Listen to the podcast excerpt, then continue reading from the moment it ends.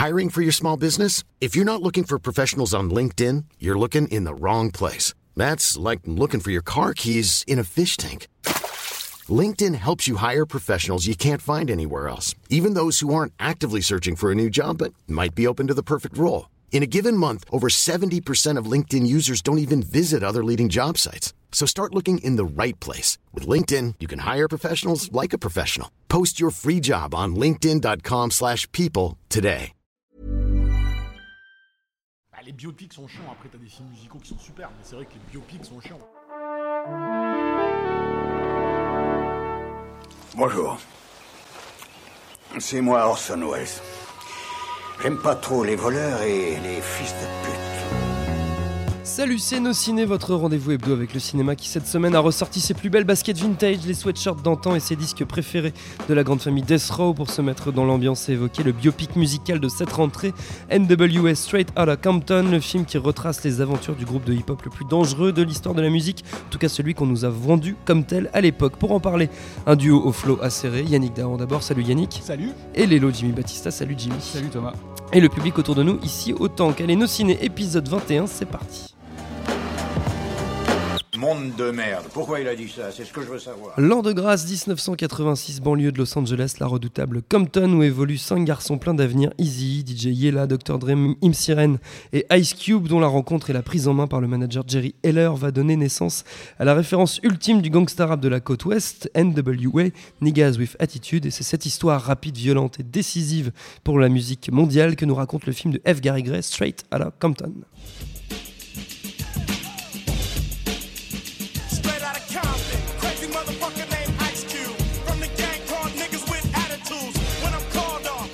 Ça n'a pas vieilli, en tout cas pas pour moi. Nos deux amis autour de la table ont vu NWA Straight Outta Compton, mais qu'en ont-ils pensé, Jimmy? Euh, bah, moi déjà au départ, tu te dis forcément que ça part mal parce que c'est un biopic. Un biopic, Oui. euh, c'est pas généralement c'est pas génial. En plus c'est un biopic musique, c'est encore moins On bien. en parlera après. C'est thématique. Et, euh, et, euh, et en plus, c'est un biopic musique rap où c'est encore Ouais. vraiment le pire que la catastrophe, puisqu'il y a vraiment, euh, enfin, on en parlera plus tard tout à l'heure, je pense, mais euh, il y a vraiment que des catastrophes dans ce, créneau-là. Et mais en, et en plus, en plus de tout ça, c'est en plus un biopic musique rap, mais en plus d'un- d'une période qu'on a, enfin, je sais pas Yannick aussi, je pense qu'on a connue euh, Mm. en temps réel en fait à l'époque. Donc c'est, il faut pas se planter quoi. Et euh, en fait, en l'occurrence, c'était vraiment une bonne, assez grosse surprise, dans le sens où ça marche. Enfin, moi, je trouve que ça fonctionne vraiment bien déjà. Bon, le fait que le réalisateur c'est plutôt un mec qui vient du film d'action et euh, Braquage et à l'italienne, tout voilà, ça, c'est a lui, il a fait ça, euh, que tu sois fait aussi, c'est un vigilante un Mm. peu euh, de New School, et, et qu'il ait été dans ce milieu-là aussi, puisqu'il a fait le clip de It Was a Good Day d'Ice. Cube, qui est un, des, un, un clip, euh, un des, Oui, on va c'est dire des cinq clips qu'on montrerait à extraterrestre ouais, voilà. euh, dans, ce, dans ce créneau-là. Et, euh, et puis, euh, donc voilà, donc le mélange de tout ça fait qu'en fait, ça, vraiment, ça fonctionne hyper bien. Moi, je te dis, les heures, ça fait 2h30, je crois, le Oui. film, et euh, ça passe en. euh, ouais, je sais pas, moi, j'ai l'impression que ça a duré une demi-heure, quoi. C'était vraiment. euh, et effectivement, par rapport à mon ressenti de l'époque, je ne me suis pas senti vraiment euh, trahi, même s'il manque plein de choses, on doute en parler. Mais, euh, mais dans l'absolu, euh, j'ai trouvé que c'était vraiment hyper réussi. Quoi. Yannick. Euh, alors, je vais rentrer euh, dans le vif du sujet là, direct parce que euh, parce que bon, le ressenti, oui, bon, sympa, sympa, petit film de pote. Euh, pour moi, c'est schizophrène totalement. Donc, euh, on pourra parler. Gary Gray aussi, qui est euh, avant d'être un réalisateur de, de- de films d'action. Une serpillière hollywoodienne, Ouais, ça, c'est vrai, si il faut- si faut je aussi puis- préciser, ouais. Si je puis me permettre, hein, c'est une sorte de Brett Ratner euh, de la culture black aux États-Unis. Ça n'a jamais été un, un réalisateur qui mettait un caillou dans une chaussure. Alors, il a fait un très bon film hein, euh, qui est devenu culte pour toute une génération et pour moi y compris, euh, et qui a encore laissé des traces aujourd'hui, qui est Friday, qui est fait. vraiment une comédie super fun.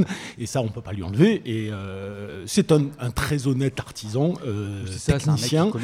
son- bon, après, il fait un film qui est une commande.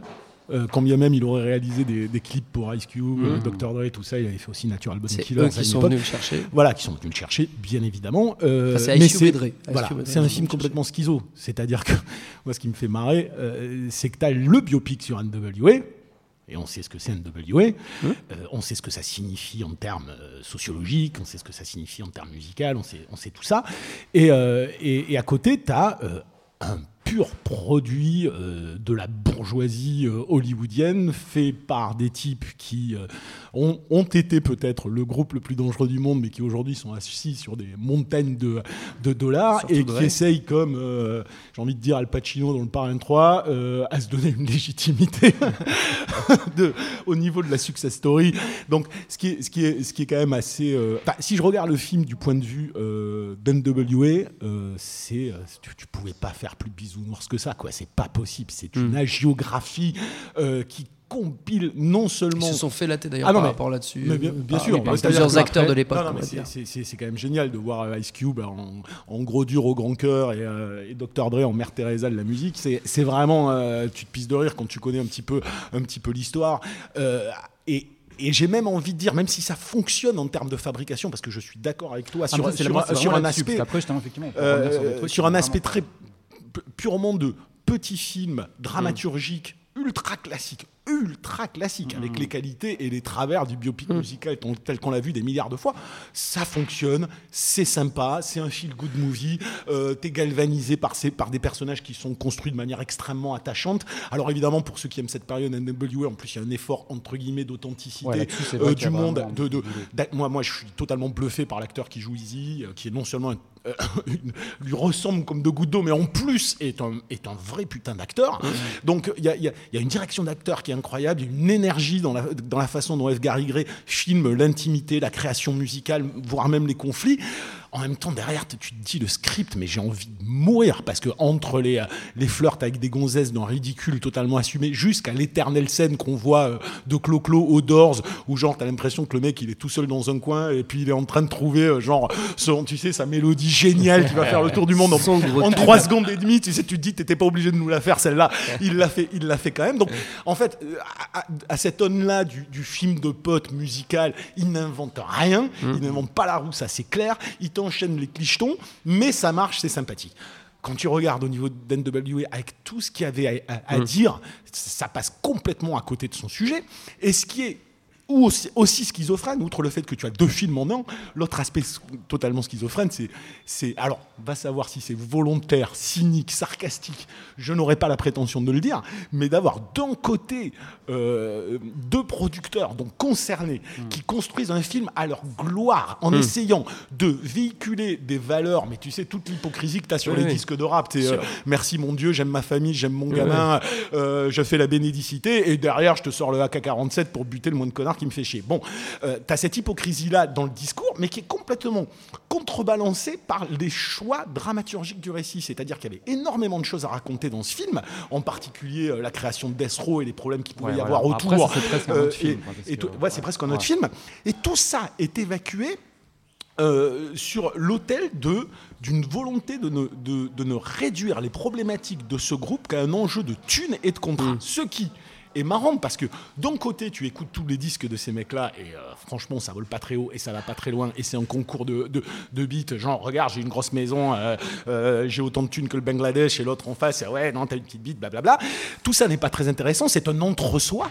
Et alors tu sens tu sens Dr Dre et Ice Cube derrière dire non mais attends alors, il faut parler d'Easy parce que ah, c'est notre poteau et puis on l'a perdu.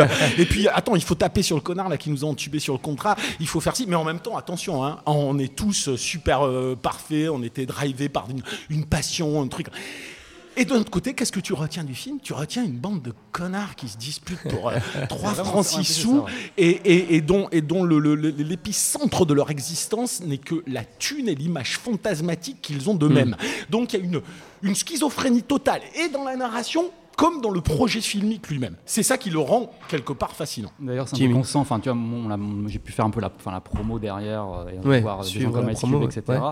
Et euh, effectivement, ils ont un discours qui est, euh, qui est un peu atroce. Quoi. C'est vraiment ce que raconte Yannick. C'est vraiment, ils sont, tout est calculé. Ouais. Et, après, voilà, moi, ce que- voilà, moi, je l'ai pris comme ça, comme un film, un film que tu regardes l'été, euh, qui fonctionne.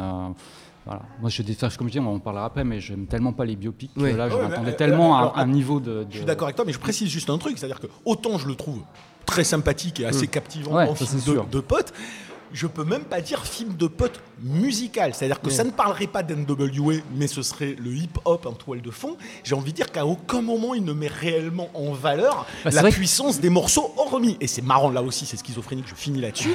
Le seul morceau qui est mis en valeur de façon géniale Ouais, euh, dans la mise en scène et dans le clip, Ouais. c'est quand Ice Cube bash NWA. C'est quand même, tu te dis, il y a un truc derrière. c'est marrant parce que c'est exactement ça. C'est le- tous les gens qui connaissent un peu le truc. euh, c'est la scène qu'ils ont retenue parce que c'est la plus réussie.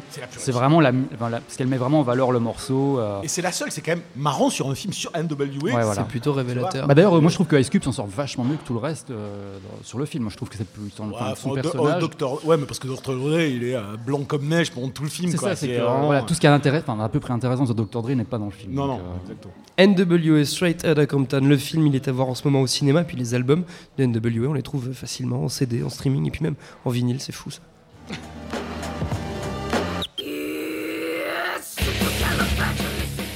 J'avoue c'est totalement gratuit, j'aime juste énormément cette version métal de Mary Poppins, puis j'espère que si le projet de reboot chez Disney va jusqu'au bout, elle sera dans le film. La musique et le cinéma font-ils si bon ménage que ça? Eh ben c'est pas sûr, d'une part les films où les gens chantent, quelques rares, exceptions près c'est absolument insupportable, et d'autre part les biopics de musiciens tournent assez souvent au long et pénible concours de sosie. Oh, tiens, là c'est Elvis, tiens là c'est Quincy Jones, tiens là c'est France Gall, parce qu'en France aussi on en fait malheureusement. Finalement, quitte à verser dans la parodie, autant y aller à fond. How?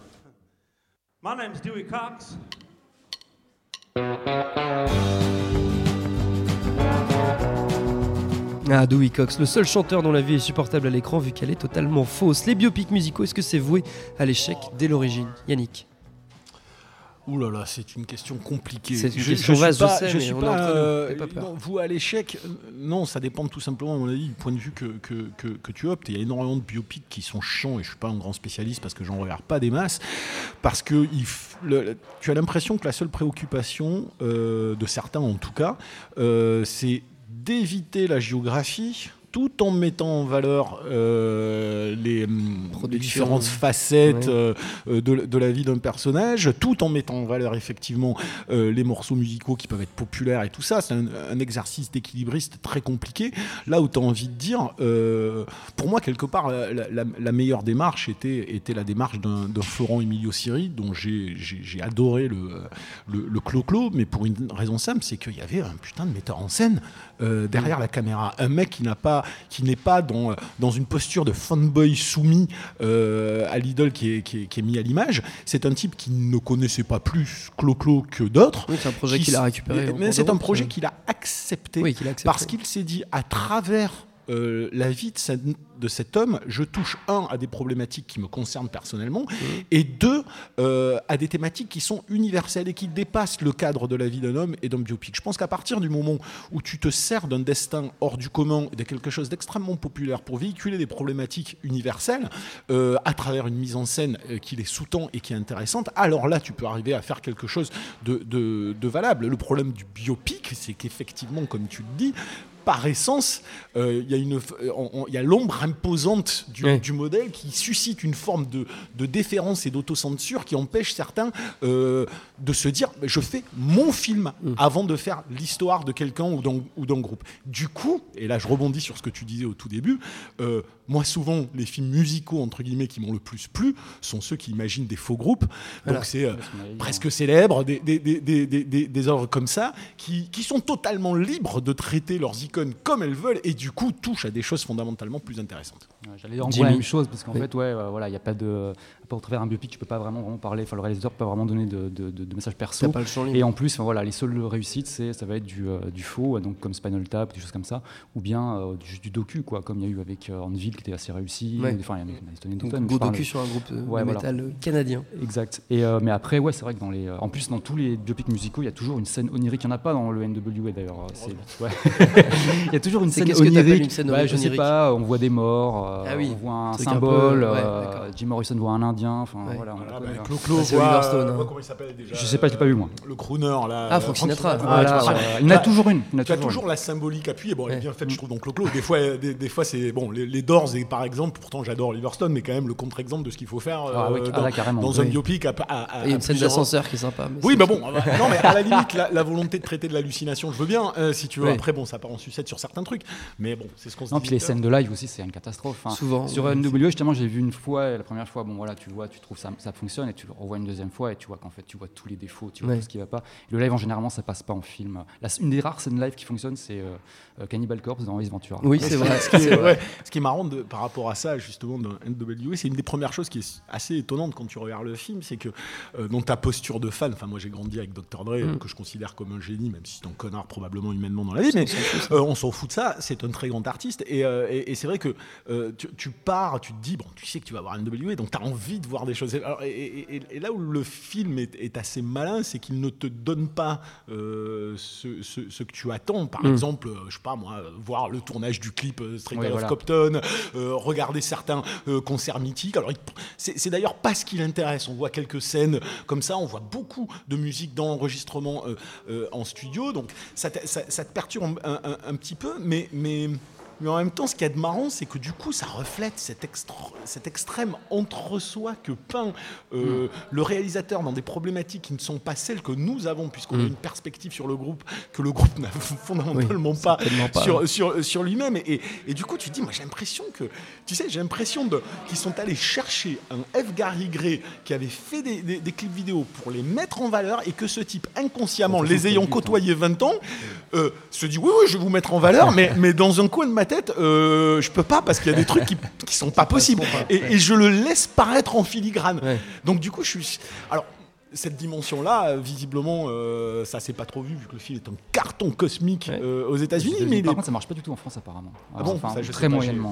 pas- En tout cas, ils vont faire une suite euh, sur Snoop Dogg. Je suis très très curieux euh, de voir ce qui va se passer. Mais tu vois, cette schizophrénie, tu la sens vraiment pendant tout le film, même dans les scènes musicales. Et les, les films de hip-hop, euh, Jimmy, euh, c'est Bah pas y a- toujours une réussite quand même. Non, il n'y a jamais de réussite. Alors, attends, attends, dis-moi, c'est quoi Il y a quoi Il y a Notorious sur Notorious B.I.G. Oh, putain, Il y a Get Rich or Die Trying sur 50 Cent. Ah, hein. Chef-d'œuvre, Il y a 8 Mile sur Eminem. Alors là, je euh, serais, je serais moins dur sur il- après, le truc, c'est qu'il a bien, il a été malin parce qu'il parle pas d'Eminem ouvertement. Il invente un personnage qui Oui. est en fait sûr, un espèce d'Eminem. quoi. Bien sûr. Mais ouais, et il y a, euh, sinon, il y en a un qu'il faut voir, c'est Cop, c'est le film sur Booba, fait par un, un- réalisé à Qu'est-ce que c'est que ce truc Fait par un mec qui ressemble pas du tout à Booba. euh, Oh c'est horrible, c'est horrible. Mais c'est, bah, ça a été fait par crowdfunding, euh, comme tout, comme tout, Comme euh, tous les- qui se Comme respecte. tous les films ratés qui se respectent. Ah, ça donne vachement envie. Ouais. Tous, ces- tous ces biopics que nous avons évoqués, vous vouliez rajouter quelque chose, monsieur Non, Non, non. tout va bien. Tous ces biopics que nous avons évoqués, on les trouve assez facilement en VOD et DVD, pas forcément celui sur Booba, mais bon, ça c'est pas, c'est pas trop grave. S'il fallait en retenir qu'un, vous aurez compris que ma préférence, moi, va à Walk Hard, Dewey Cox Story,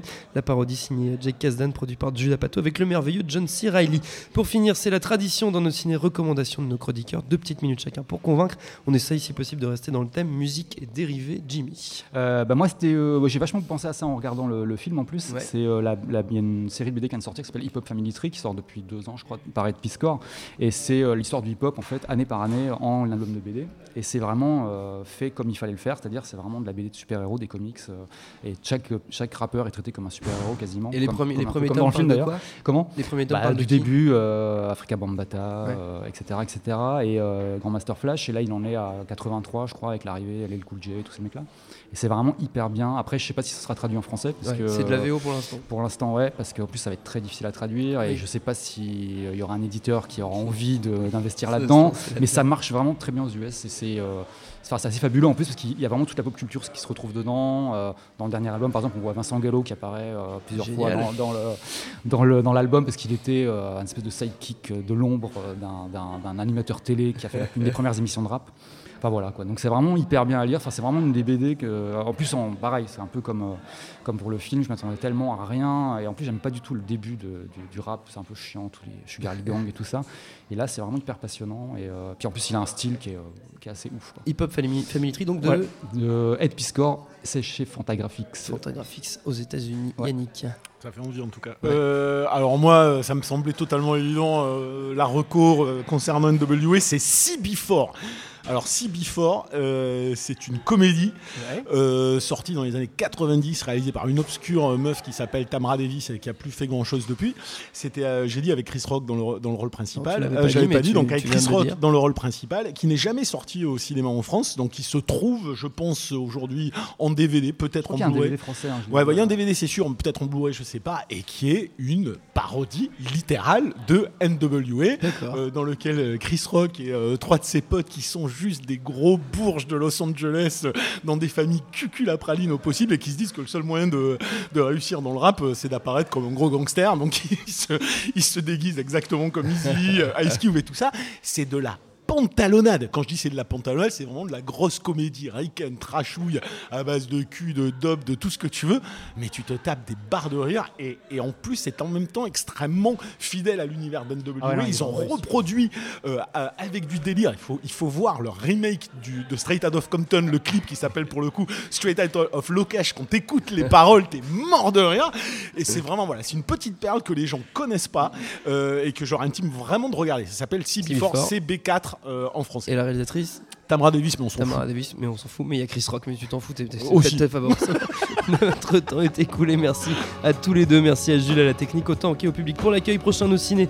Dans une semaine, on parlera de The Visit, le grand retour au cinéma du redoutable M. Night Shyamalan. D'ici là, vous nous retrouvez un peu partout sur le net SoundCloud, iTunes, Deezer, YouTube, Facebook, Twitter. On s'appelle Nos Ciné à chaque fois. N'hésitez pas à réécouter nos précédentes émissions sur Mad Max, sur Le Transporteur, sur Mission Impossible, sur Narcos et laissez-nous des petits messages. Ça nous fait toujours plaisir. En attendant, on vous dit à la semaine prochaine.